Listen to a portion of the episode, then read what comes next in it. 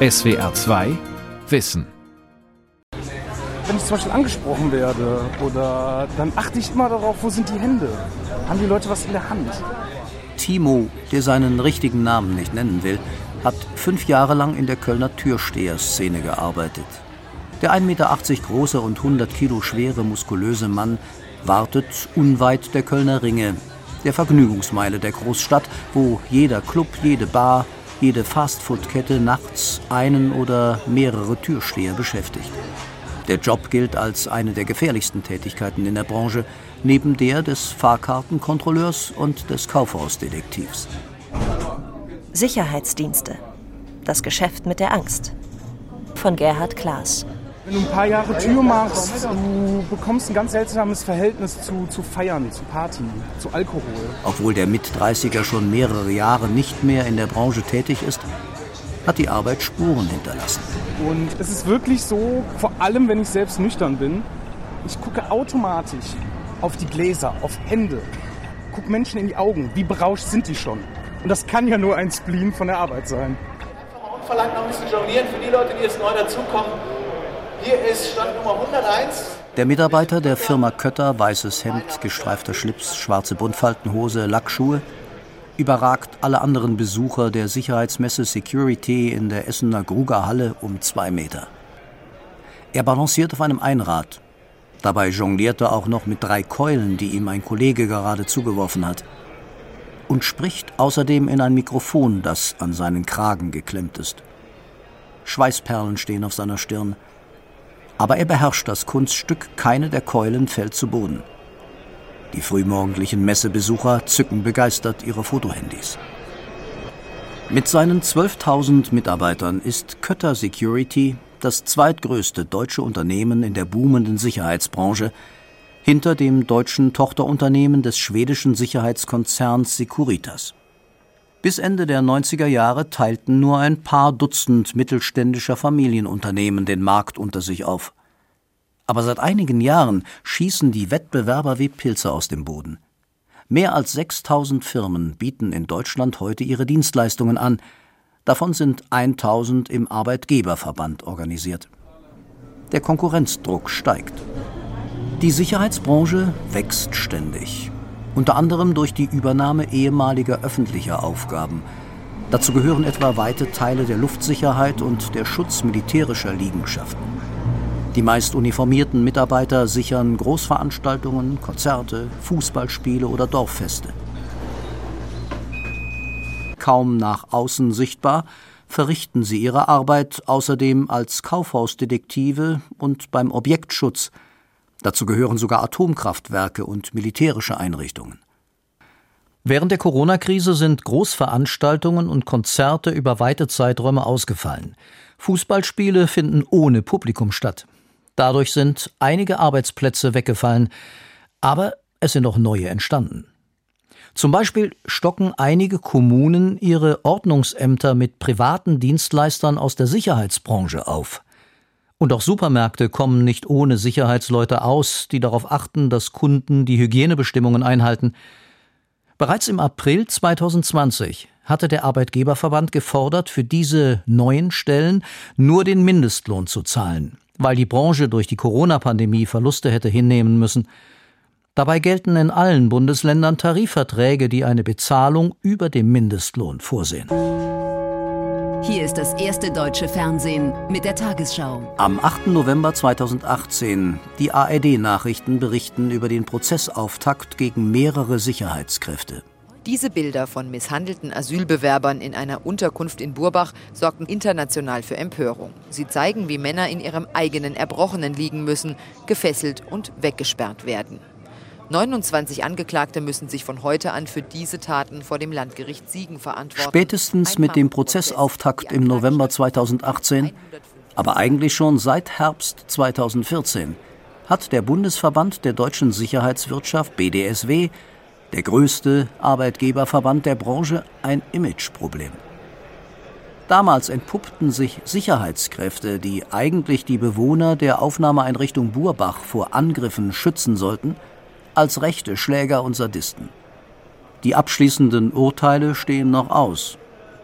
Harald Olschok, der Hauptgeschäftsführer des BDSW, erinnert sich, dass er gerade von der Sicherheitsmesse in Essen kam, als er von den Vorfällen hörte.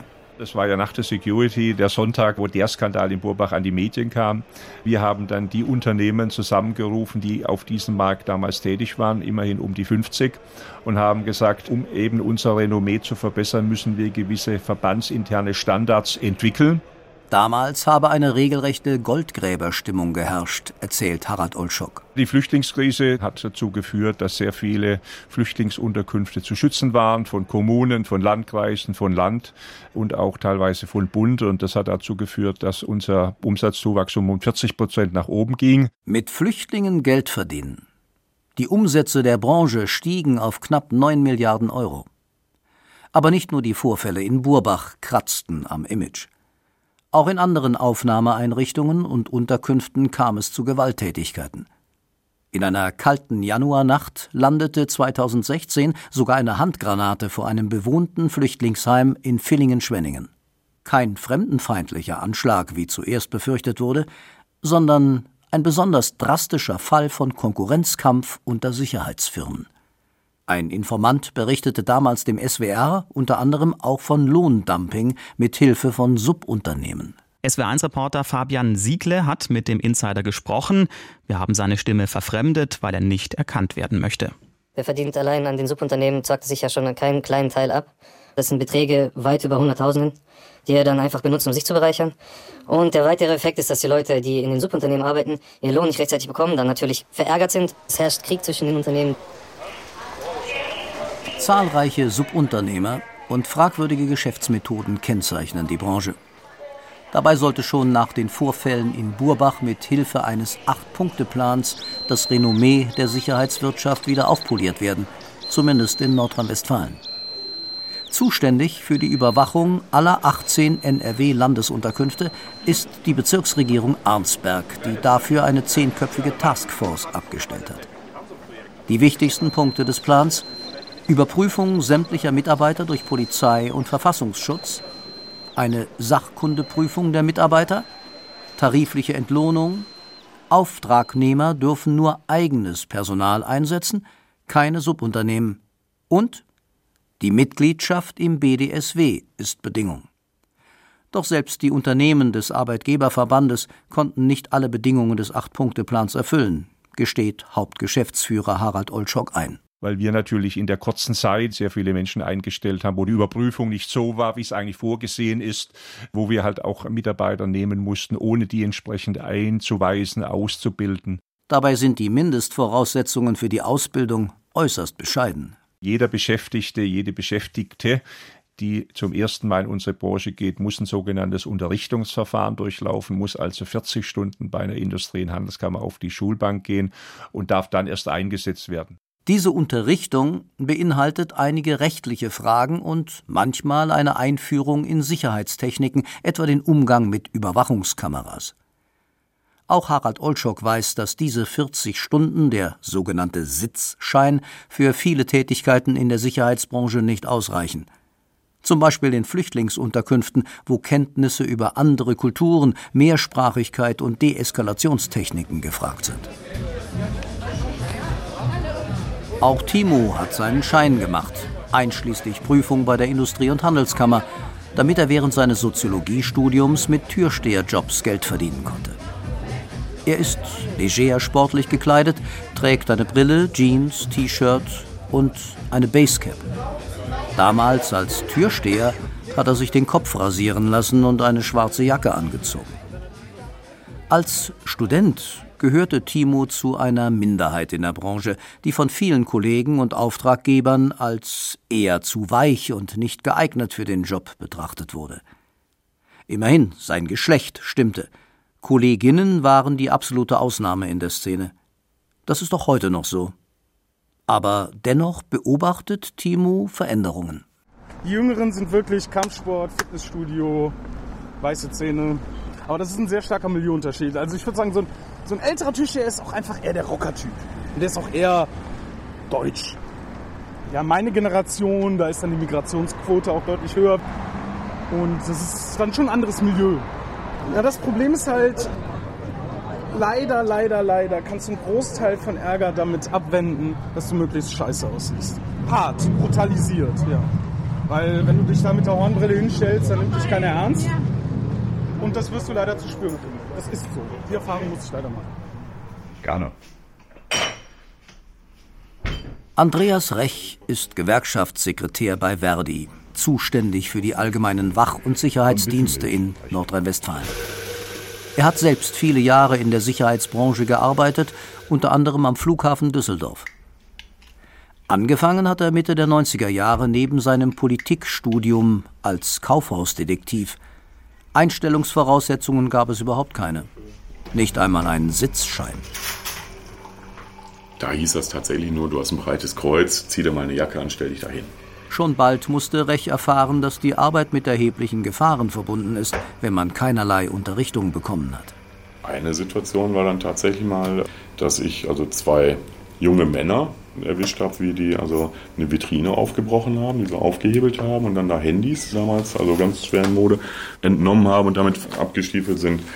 Und ich in dem Moment den großen Fehler gemacht habe und gedacht habe, so, ich spreche die beiden alleine an. Es ging dann so aus, dass ich hinterher am Ende am Boden lag und mehrere Stunden später im Krankenhaus lag und operiert wurde, weil die mir den Arm auf den Rücken gedreht haben, bis halt mein Ellbogengelenk zersplittert ist. Ja, da habe ich jetzt hier noch eine schicke Narbe. Eine Verwundung, die nicht nur äußerlich Spuren hinterlassen hat. Wenn solche Situationen sind, die nimmst du ja mit nach Hause. Und du wirst ja alleine gelassen mit solchen Situationen. Du musst selber für dich sehen, wie du jetzt damit klarkommst. Und wir wissen, dass viele Beschäftigte im Sicherheitsgewerbe da wirklich auch drunter zu leiden haben an dieser Bedrohungssituation. Heute arbeitet Andreas Rech im Essener Gewerkschaftshaus. Gemeinsam mit zwei weiteren Kollegen ist er zuständig für etwa 50.000 Beschäftigte im Sicherheitssektor in NRW. Sein Bereich ist die allgemeine Bewachung, wo es besonders schwer ist, mit den Mitarbeitern überhaupt in Kontakt zu kommen. Wenn wir über die Sicherheitsbranche reden, reden wir ja nicht über große Betriebe, wo 600 oder 1000 Beschäftigte in einem großen Gebäude sind, wo wir reingehen können, ne, wo wir uns mit dem Betriebsrat treffen können, wo wir auf Betriebsversammlungen erscheinen können oder wo wir uns dann auch mal vors Werkstor stellen können, um Flugblätter zu verteilen. Die Sicherheitsbranche zeichnet sich dadurch aus, dass du selten mehr als zwei oder vier Leute an einem Einsatzort findest. Um mehr Betroffene zu erreichen, hat Andreas Recht 2014 das Netzwerk Wach- und Sicherheitsdienste NRW, kurz WASI, aufgebaut. Heute lädt er drei bis viermal im Jahr Betriebsräte und interessierte Beschäftigte ins Essener Gewerkschaftshaus ein. WASI NRW ist der Name einer Internetseite, die ich aufgemacht habe, um Sicherheitsbeschäftigten über das Internet die Möglichkeit haben, sich zu informieren und auch mit uns Kontakt aufzunehmen für Rückfragen, uns Probleme zu schildern und uns hier erstmal die Möglichkeit zu geben, einen tieferen Einblick in die Branche zu bekommen, weil wir näher an die Leute rankommen. So ist WASI NRW Beschwerdestelle, Kontaktbörse und gewerkschaftliches Erschließungsprojekt in einem. Die Zugriffszahlen auf die Seiten sprengen inzwischen die Millionengrenze. Vertraulichkeit wird großgeschrieben. Die Arbeitsbedingungen sind hart, oft auf Abruf, häufig ist permanente Rufbereitschaft gefordert. Gewerkschafter Rech erzählt von Fällen, in denen 320 Stunden im Monat gearbeitet wurde. Da bleibt keine Zeit mehr für Familie, Freunde, Freizeit. Auch Timo kann von den schwierigen Arbeitszeiten ein Lied singen. Seiner Erfahrung nach ist die individuelle Belastbarkeitsgrenze dabei auch vom Alter abhängig. Die Hochphase an Gästen ist leider erst zwischen 1 und 5. Gerne ist auch um 6 oder 7 noch Einlassstopp. Also so nennt man das, wenn der Laden voll ist. Es geht natürlich an die körperliche Substanz, aber ich war Anfang Mitte 20, sportlich noch im Saft, nicht wie jetzt. Das geht. Jetzt würde ich das, glaube ich, nicht mehr schaffen, Schlafrhythmus. Dann ist es auch nicht mit einem anderen Job kombinierbar, das ist unmöglich. Aber im Studium war das gut machbar. Du trinkst halt sehr, sehr viel Koffein während der Arbeit. Also bist Und ja rauchst wie ein Schlot. Sehr normal und Standard, dass du natürlich über übliche Schichtzeiten hinausgehst. Ich meine, wenn um 3 Uhr du schon 8 Stunden da bist, aber die Party geht bis 10, dann kannst du ja nicht den Dienst quittieren. Das ist unmöglich. Und da gibt es dann offenbar kreative Lösungen bei den Stundenzetteln. In den meisten Bundesländern gelten allgemeinverbindliche Tarifverträge für die Sicherheitsbranche, auch in Baden-Württemberg, Rheinland-Pfalz und Nordrhein-Westfalen. Die Stundenlöhne liegen bei 10,58 Euro für einfache und bis zu 18 Euro für anspruchsvollere Tätigkeiten. Aber das bedeutet nicht, dass sie auch immer und überall eingehalten werden. Und die Wildwest-Methoden in der Branche haben nicht nur die Dienstleistungsunternehmen zu verantworten, sondern vor allem ihre Auftraggeber, darunter auch die öffentliche Hand. Kommunen, Länder und sogar der Bund heizen den Wettlauf um die niedrigsten Löhne kräftig mit an. Für den G20-Gipfel 2017 in Hamburg hatte etwa das Beschaffungsamt des Bundesinnenministeriums die Bewachung und Sicherung von Liegenschaften und Flächen an Sicherheitsdienstleister ausgeschrieben. Die Entlohnung, so heißt es in dem Papier, das dem SWR vorliegt, solle sich an den Tariflöhnen orientieren. Aber, Zitat, eine Orientierung ist eingehalten, wenn der für den bestehenden Landestarifvertrag ausgewiesene tarifliche Stundengrundlohn um nicht mehr als 5 Prozent unterschritten wird. Wenn das Beschaffungsamt des Bundesministeriums des Inneren hier vorgibt, ein Tarifvertrag gilt als eingehalten, wenn er um nicht mehr als 5% unterschritten wird, dann packe ich mich doch an den Kopf. Wofür fanden wir dann Tarifverträge?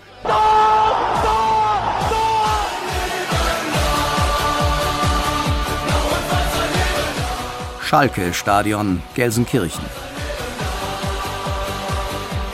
Seit 2017 ist beim Thema Sicherheit die Stölting-Gruppe Partner des Bundesligisten. Bei den Spielen des Clubs prangt der Firmenname auf der LED-Bandenwerbung und die Stadionbesucher finden auch schon mal Flyer auf ihren Schalen sitzen mit der Aufschrift Bock auf den Job? Start now und dem Logo der Sicherheitsfirma. Das Unternehmen Gelsenkirchen ist der Headquarter. Also aus Gelsenkirchen heraus steuern wir bundesweit alle operativen Standorte. Jedes Jahr schaffen wir 500 Arbeitsplätze, wo ein Gelsenkirchener dann irgendwo im Ruhrgebiet arbeiten kann. Dominik Moosbacher ist zusammen mit seinem Bruder Juniorchef des Familienunternehmens Stölting und steht an seinem Stand auf der Security-Messe. Die meisten der mehr als 7000 Stölting-Mitarbeiter sind im Reinigungsgewerbe eingesetzt, in der Sicherheitsbranche etwa 2000. In Gelsenkirchen, gebeutelt von Arbeitslosigkeit wie kaum eine andere Stadt im Ruhrgebiet, sind Arbeitsplätze eine harte Währung. Seniorchef Hans Moosbacher ist stolz auf das jährliche zweistellige Wachstum. Es resultiere vor allem aus einem, Zitat, aggressiven Vertrieb man habe Konkurrenten Aufträge wegnehmen können, darunter auch vielen Unternehmen, die Mitglied des Arbeitgeberverbandes BDSW waren und sind. Immer wieder betont der Seniorchef nicht nur die lokale Verbundenheit, sondern auch Werte der Unternehmensgruppe wie Zitat ethisches Handeln und soziale Verantwortung. Doch es gibt Mitarbeiter, die im Arbeitsalltag nur wenig von den proklamierten Wertvorstellungen des Familienunternehmens spüren. Das grenzt schon an Burnout. Die Leute, die können einfach nicht mehr. Wir haben Mitarbeiter, die immer noch 240 Stunden arbeiten. Und wenn wir dann äh, zu Hause mal frei haben, dann haben wir eine inoffizielle Rufbereitschaft. Wir werden angerufen, wir werden per WhatsApp benachrichtigt, per SMS, ob wir nicht einspringen können. Und wenn wir da unser Handy ausschalten, dann heißt das ja, wieso, wie könnt ihr euch dann wagen, euer Handy auszuschalten? Ihr habt doch gefälligst, euer Handy anzumachen. Auch nachts. Abdul Ansari will weder seinen richtigen Namen veröffentlicht sehen noch seine echte Stimme im Radio hören. Er hat in mehreren Flüchtlingsheimen gearbeitet, die von Stölting bewacht werden. Bei Stölting Security gibt es keinen einzigen Betriebsrat und in der Reinigungssparte hatte Stölting sogar Kopfprämien von 50 Euro ausgelobt, wenn Mitarbeiter aus der Gewerkschaft austreten. Bei Stölting müsse ein Mitarbeiter nur das Wort Betriebsrat in den Mund nehmen und schon bekäme er Ärger, sagt Gewerkschafter Andreas Rech. Ich habe es auch im eigenen Leib erlebt und ganz viele Beschäftigte schildern mir das auch heute noch, wenn du aufmüpfig wirst, wenn du irgendwas sagst, irgendwas Kritisches sagst, wirst du danach diszipliniert. Entweder kriegst du keine Stunden mehr, das heißt, man diszipliniert dich über Geld. Ne? Wenn du keine Stunden kriegst, kriegst du das nicht bezahlt. Ausgerechnet Stölting hat im Herbst 2014 den Sicherheitsdienst im Flüchtlingsheim Burbach übernommen, anstelle des Dienstleisters, dessen Mitarbeiter sich nun wegen Misshandlung von schutzbefohlenen Bewohnern vor Gericht verantworten müssen. Bei der Übernahme gab es Diskussionen, weil Stölting damals nicht Mitglied im Arbeitgeberverband BDSW war. Die Firma war mit einem Beitrittsgesuch an den Anforderungen des Verbandes gescheitert. Der BDSW hatte das Unternehmen überprüft und festgestellt, dass Arbeitsverträge gegen den Tariflohn verstießen. Stölting bestreitet, dass es eine formale Ablehnung durch den Verband gegeben hat. Weil Stölting danach aber BDSW-Mitgliedsunternehmen aufkaufte, wurde die Firma so selbst Mitglied des Arbeitgeberverbandes. Allerdings wird bis heute immer wieder der gewerkschaftliche Rechtsschutz in Anspruch genommen, um Unregelmäßigkeiten bei den Lohnabrechnungen von Stölting zu ahnden. Auch der Stölting-Beschäftigte Abdul Ansari berichtet, dass viele Kollegen tariflich vereinbarte Leistungen nicht erhalten. Auch heute ist es so, dass die Leute, die krank sind, ihren Stunden müssen, weil die Krankheitstage nicht berücksichtigt werden. Aus welchem Grund auch immer. Es wird nach wie vor nicht gerne gesehen, wenn jemand krank ist. Dominik Moosbacher ficht die Kritik nicht an. Der wachsende Erfolg der Firma bei der Bewachung von Flüchtlingsheimen sieht er als Folge der guten Unternehmensführung. Weil wir aufgrund der guten Referenz Burbach zu ganz, ganz vielen weiteren Aufträgen gekommen sind. Wir waren in der Spitze bei, ich glaube, 120 Asylbewerberheim. Wir liegen aktuell immer noch bei knapp 80 und das ist schon eine Macht, muss man ganz klar sagen. Wir beschäftigen immer noch 800 Vollzeitkräfte im Asylbereich. Die meisten der Flüchtlingsheime, die Stölting betreut, befinden sich in Nordrhein-Westfalen. Dort sind 2018 insgesamt 23 Sicherheitsbedienstete in Flüchtlingsheimen nach einer Zuverlässigkeitsüberprüfung durch den Verfassungsschutz und Polizeibehörden gesperrt worden. 2017 waren es 80. Ob darunter auch Stölting-Mitarbeiter waren, wollte das Unternehmen auch auf mehrfache Anfrage nicht beantworten. Konflikte jedenfalls gehören zum Alltag in den Flüchtlingsheimen. Auch Abdul Ansari weiß davon zu berichten. 30 Prozent seiner Kollegen hätten wie er einen Migrationshintergrund. Das stelle bei Konflikten einen Vorteil dar, weil man eher Zugang zu den Bewohnern hätte. Aber manchmal kommen er und seine Kollegen auch damit nicht weiter. Es war ein marokkanischer Flüchtling, der sehr aggressiv war, der die Bewohnerinnen und Bewohner bedroht hat, weil er keine Zigarette von ihnen bekommen hat. Er war auch ziemlich angetrunken. Wir haben versucht, deeskalierend auf ihn zu wirken, dass er doch bitte möge, ruhig zu bleiben, dass das alles keinen Sinn hat. Er kriegt doch eine Zigarette, wenn er will. Dann ist er ausgerastet, hat uns beleidigt. Wir waren doch alles Nazis. Und er ist dann auf einen Kollegen draufgegangen, hat ihn versucht zu schlagen. Ich bin dazwischen gegangen, dann hat er versucht, mich zu schlagen. Er erzählt, dass er schon öfter mit Kratzern und blauen Flecken nach Hause gekommen ist. Nicht alle Kollegen kämen mit der unberechenbaren Situation in den Flüchtlingsheimen klar, wo viele verschiedene Ethnien auf engstem Raum und ohne Perspektive zusammenleben müssten. Dazu der Druck des Arbeitgebers, der den Mitarbeitern sehr viel abverlange. Das habe einige Kollegen nicht nur in die Depression und zum Psychiater getrieben, meint Abdul Ansari. Ein Ventil für ihren Frust suchten manche auch auf der Arbeit. Also was machen sie? Sie entladen ihre Wut an den Schwächeren. Und das sind die Flüchtlinge. Mittlerweile ist es fast Mitternacht. Timo kommt an einer Gruppe stark angetrunkener junger Erwachsener vorbei.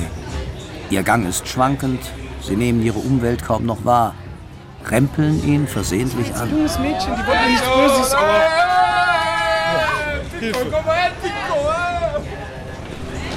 ständige Angerempel auch, das macht mich so ab. Merkst du? Direkt. Ich brauche jetzt fünf Sekunden, um runterzukommen. Ich hasse das hier. Ich hasse diese Leute, das ist nicht zu ertragen. Das ist diese Respektlosigkeit anderen Menschen gegenüber. Das könnte ich nicht mehr ertragen. Verdi hat zu einem offenen Treffen ins Gewerkschaftshaus in Essen eingeladen, um über die Möglichkeiten von Betriebsratsgründungen bei Stölting Security zu informieren. Denn mit einem Betriebsrat könnten die Interessen der Beschäftigten besser geschützt werden.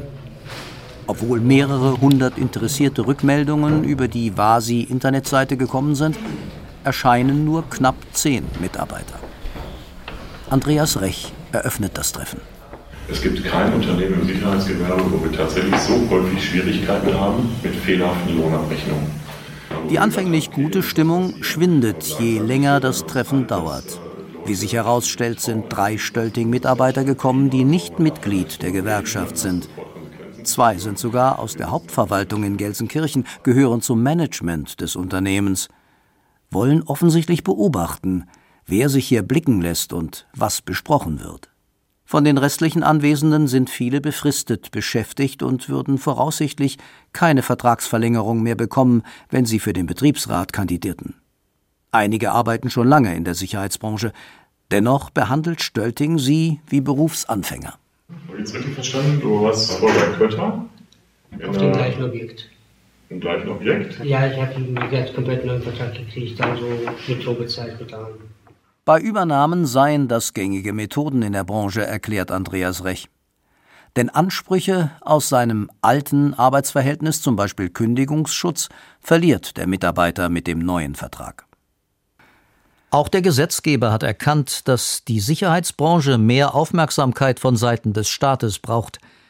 2019 wurde ein Bewacherregister aufgebaut, um Beschäftigte der Branche zu erfassen.